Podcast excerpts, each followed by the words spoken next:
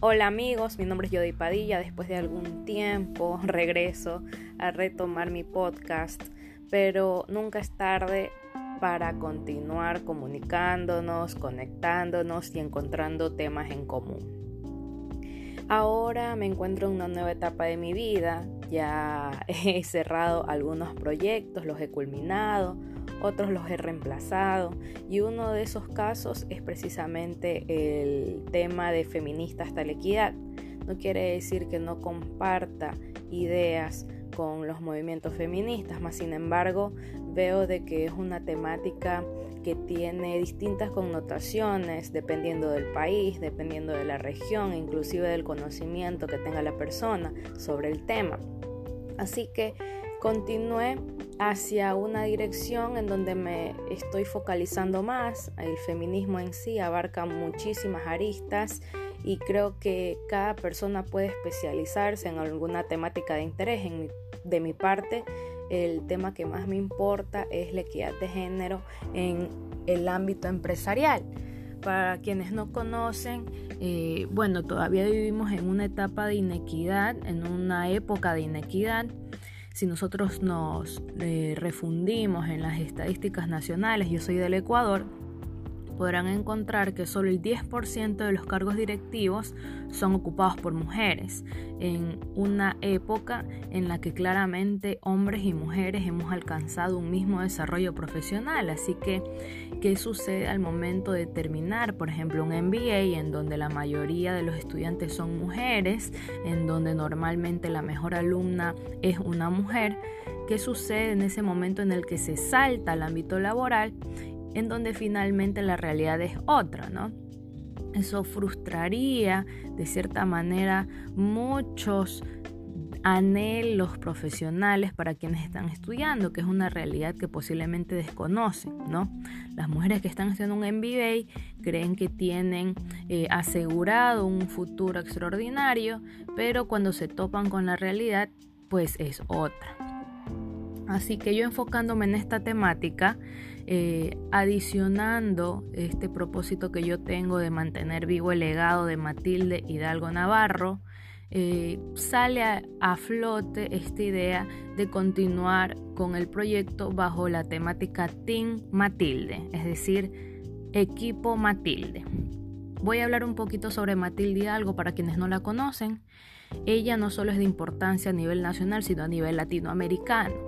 Sucede que Matilde es la primera niña en pedir estudiar en un colegio masculino, porque en la época las niñas solo estudiaban, las niñas, mujeres, solo estudiaban hasta la primaria. Más tarde tenían que dedicarse solo a aprender a cocinar, a coser, a hacer eh, distintas actividades que le permitirían desarrollarse únicamente en el ámbito del hogar sin embargo no se desarrollaban en el ámbito profesional. Así que Matilde, con esta idea de ser médica, exige ser eh, inscrita para estudiar en un colegio masculino de la época en Loja, donde ella vivía, que era el Bernardo Valdivieso. Posteriormente se gradúa con honores como siempre. Ella era una niña muy destacada que se esforzaba mucho por sus estudios. Bueno, sucede que ella después pide ser inscrita para estudiar la licenciatura en medicina, lo logra en la universidad de eh, su del espacio en donde su hermano iba a estudiar, que vendría a ser la localidad de Cuenca. Ella estudia ahí y posteriormente se dirige a la capital para culminar eh, sus estudios de medicina y se convierte en la primera doctora del Ecuador. Sin embargo, esto no es determinante en su vida, verdaderamente lo que se convierte en un legado que ahora todos resaltamos es el hecho de que ella exigió ser empadronada para elecciones nacionales de 1924 para senadores y diputados. Y ella con mucha insistencia logra ser empadronada y se convierte no solo en la primera mujer en votar en el Ecuador, sino la primera mujer en exigir su derecho al sufragio en una elección nacional en América Latina. Así que, como verán, es una historia que, la puedo contar de forma muy sencilla, muy práctica, pero hay mucho de fondo, mucha perseverancia, mucha resiliencia, insistencia de fondo, porque ella era amante de entrar a esta rutina de rechazo e insistencia. ella insistía bastante, la rechazaban bastante, pero eso no fue eh, determinante para lo que más tarde ella logra con mucho esfuerzo y sacrificio. Así que para quienes no la conocen, invito a todos a investigar más sobre ella. Repito su nombre, la pueden encontrar como Matilde Hidalgo de Procel. Y decimos de Procel porque es una costumbre de la época, inclusive persiste en la actualidad en el país, en donde cuando una mujer se casa, adquiere el apellido del esposo. Por ejemplo, si yo me caso con un señor Castillo, apellido Castillo, yo me llamaría Jody de Castillo. Entonces, eso es un micromachismo al que hemos estado acostumbrados, por así decirlo, pero como era propio de la época, pues Matilde igual lo aplicaba. Ella se llamaba Matilde algo de Procel. Pero ahora, pues con los cambios culturales, aparece la idea esta de rescatar la vida de Matilde, pero por su nombre de soltera, que sería lo normal a nivel mundial. Y es Matilde Hidalgo Navarro.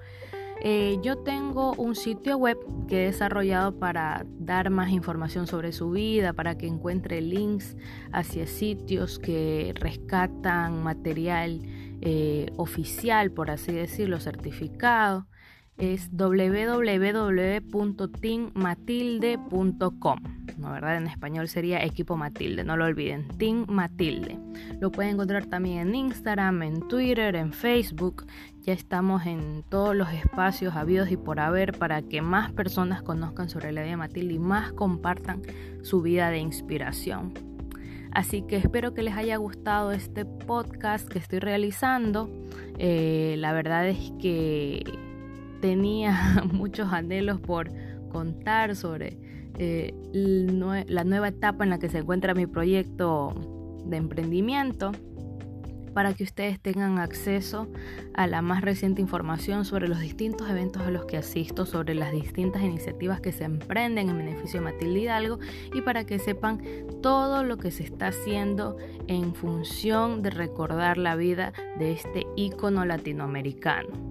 La semana pasada tuve una grata experiencia, pude escribir un resumen de su vida para el primer diario del Ecuador, que es El Telégrafo, justamente para celebrar el aniversario 130 del natalicio de nuestra Matilde.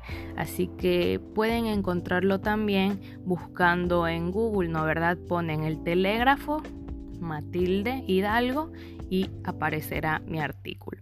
Espero que les haya gustado este podcast, espero sus comentarios sobre lo que han leído de Matilde, ya sea sobre lo escrito en Diario El Telégrafo o lo que han encontrado en otras fuentes, para poder conversar sobre la importancia de rescatar a mujeres que cambiaron la historia, porque esa es la verdad hicieron que la mujer como género demos un salto importantísimo y creo que es algo que siempre hay que rescatarlo. Un abrazo para todos y seguimos en contacto. Bye.